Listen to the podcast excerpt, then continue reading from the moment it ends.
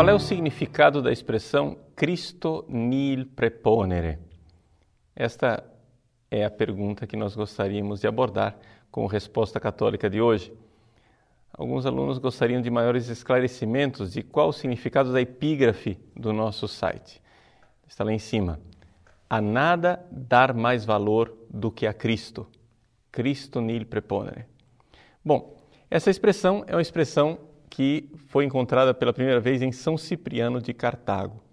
Vocês encontram aí os textos de São Cipriano no original latino e no português na página padrepauloricardo.org, logo abaixo desse vídeo.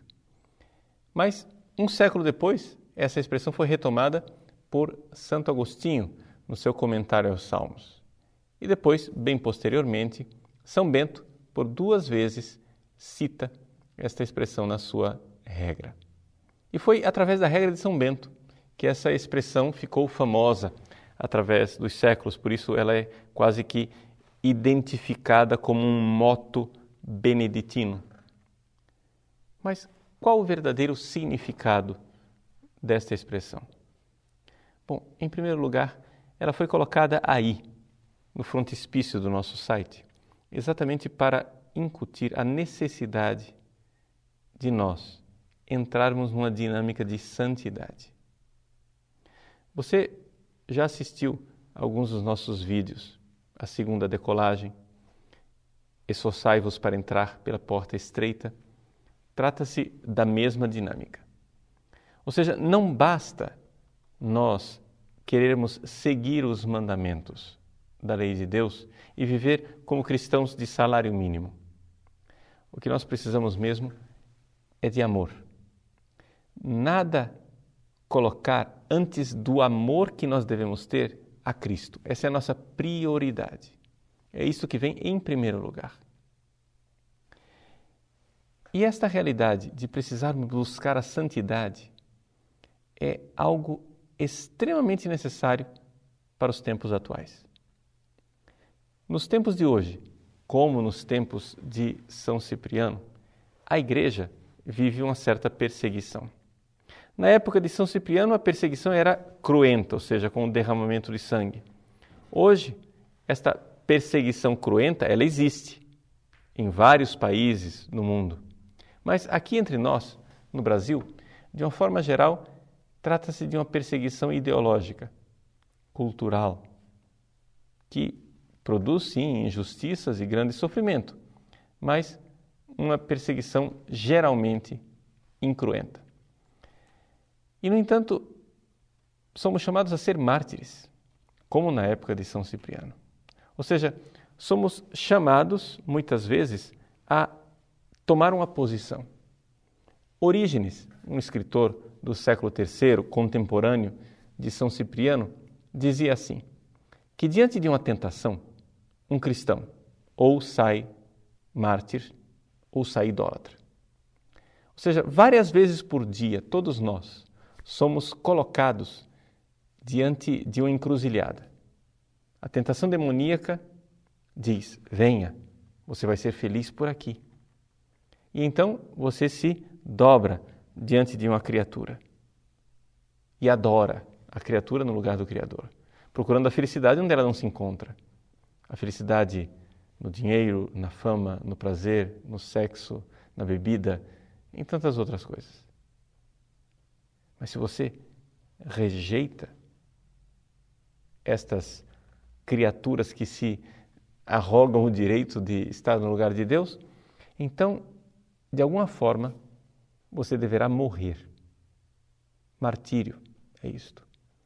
Se você não vai cair na idolatria, você deverá morrer de alguma forma, exatamente preferindo Deus no lugar de tantas outras coisas. É isso que o mártir faz. Se alguém chega com uma pistola e diz: negue Jesus, cuspa no crucifixo, pise em cima da hóstia consagrada, você então pensa na sua mulher, nos seus filhos, no seu emprego, a sua vida, seus pais, as pessoas que você ama, toda a sua existência aqui na Terra, o quanto você ama tudo isso. e diz: Mas eu prefiro Cristo. E diz: Não vou negar aquele que morreu por mim, não vou maltratar aquele que me amou tanto. E morre. É isso que faz um mártir. Um mártir prefere Cristo a tudo. Então, é aqui que nós devemos dar esse passo. Agora, o que é interessante é nós vermos que nos escritos de São Cipriano, a justificativa disso tudo é exatamente o fato de que Cristo nos preferiu. Ou seja, nós devemos preferir Cristo. Se nós formos colocados numa encruzilhada entre preferir tudo ou preferir Cristo, devemos preferir Cristo. Por quê? Porque Ele também nos preferiu. Veja que o texto de São Cipriano é muito claro. Ele diz assim: Pois Ele, por nossa causa, preferiu os males no lugar dos bens, a pobreza no lugar da riqueza, a escravidão no lugar do senhorio, a morte lugar da imortalidade. De nossa parte, diz São Cipriano, em meio a nossas tribulações, prefiramos as riquezas e as delícias do paraíso à pobreza humana, o senhorio e o reino eterno, a escravidão temporal, a imortalidade à morte. É interessante que São Cipriano inverte as coisas, mostrando com toda clareza que quando nós preferimos Cristo, na verdade, nós estamos fazendo um grande investimento. É, porque aquilo que está no Cristo nil preponere é aquilo que nós vemos nas parábolas do reino de Mateus capítulo 13. Ou seja, o reino dos céus é como um tesouro escondido. Você vai e vende tudo para adquirir aquele tesouro. Vamos adaptar a linguagem moderna? Imagine que você tem o seu patrimônio e que todo o seu patrimônio se resume a 100 reais. Você então tem um tesouro enorme de alguns bilhões de dólares. E então você diz: vou gastar tudo que tenho, os meus 100 reais, para adquirir o patrimônio enorme desses bilhões de dólares. Vejam, quem pensa nisso vê claramente que este sacrifício de entregar os 100 reais na verdade, tem um outro nome. É um grande investimento. E por que então que nós temos dificuldade de preferir Cristo? Por que é que nós temos dificuldade de deixar tudo para abraçar esta grande riqueza? É porque essa riqueza está fechada aos nossos olhos. Nós precisamos de fé. Veja, se Deus se revelasse com toda clareza, nós estaríamos isentos de qualquer tentação demoníaca. Não existe nenhuma tentação entre você escolher uma cesta de esterco e uma montanha de ouro. Ninguém se sente tentado a preferir o esterco, renunciando ao ouro. Não. É algo que esse tipo de escolha revolta a nossa inteligência, porque nós vemos com toda clareza o que é que é preferível. Pois bem, Deus é a montanha de ouro. E as criaturas, comparadas a Ele, são como um cesto cheio de esterco. O que então preferir? Pois bem, preferir Cristo, preferir Deus, colocá-lo no seu lugar. Então precisamos de um exercício da fé. Precisamos da fé dos mártires. Precisamos daquela fé que, mesmo quando é um grãozinho de mostarda, é capaz de transportar a montanha, de ver o quanto Ele nos amou e sentir-nos incomodados por ainda não amá-lo de volta. Uma última coisa somente para ajudar as pessoas que nunca estudaram latim. A pronúncia. Veja, nós adotamos sempre a pronúncia que é do Papa São Pio X.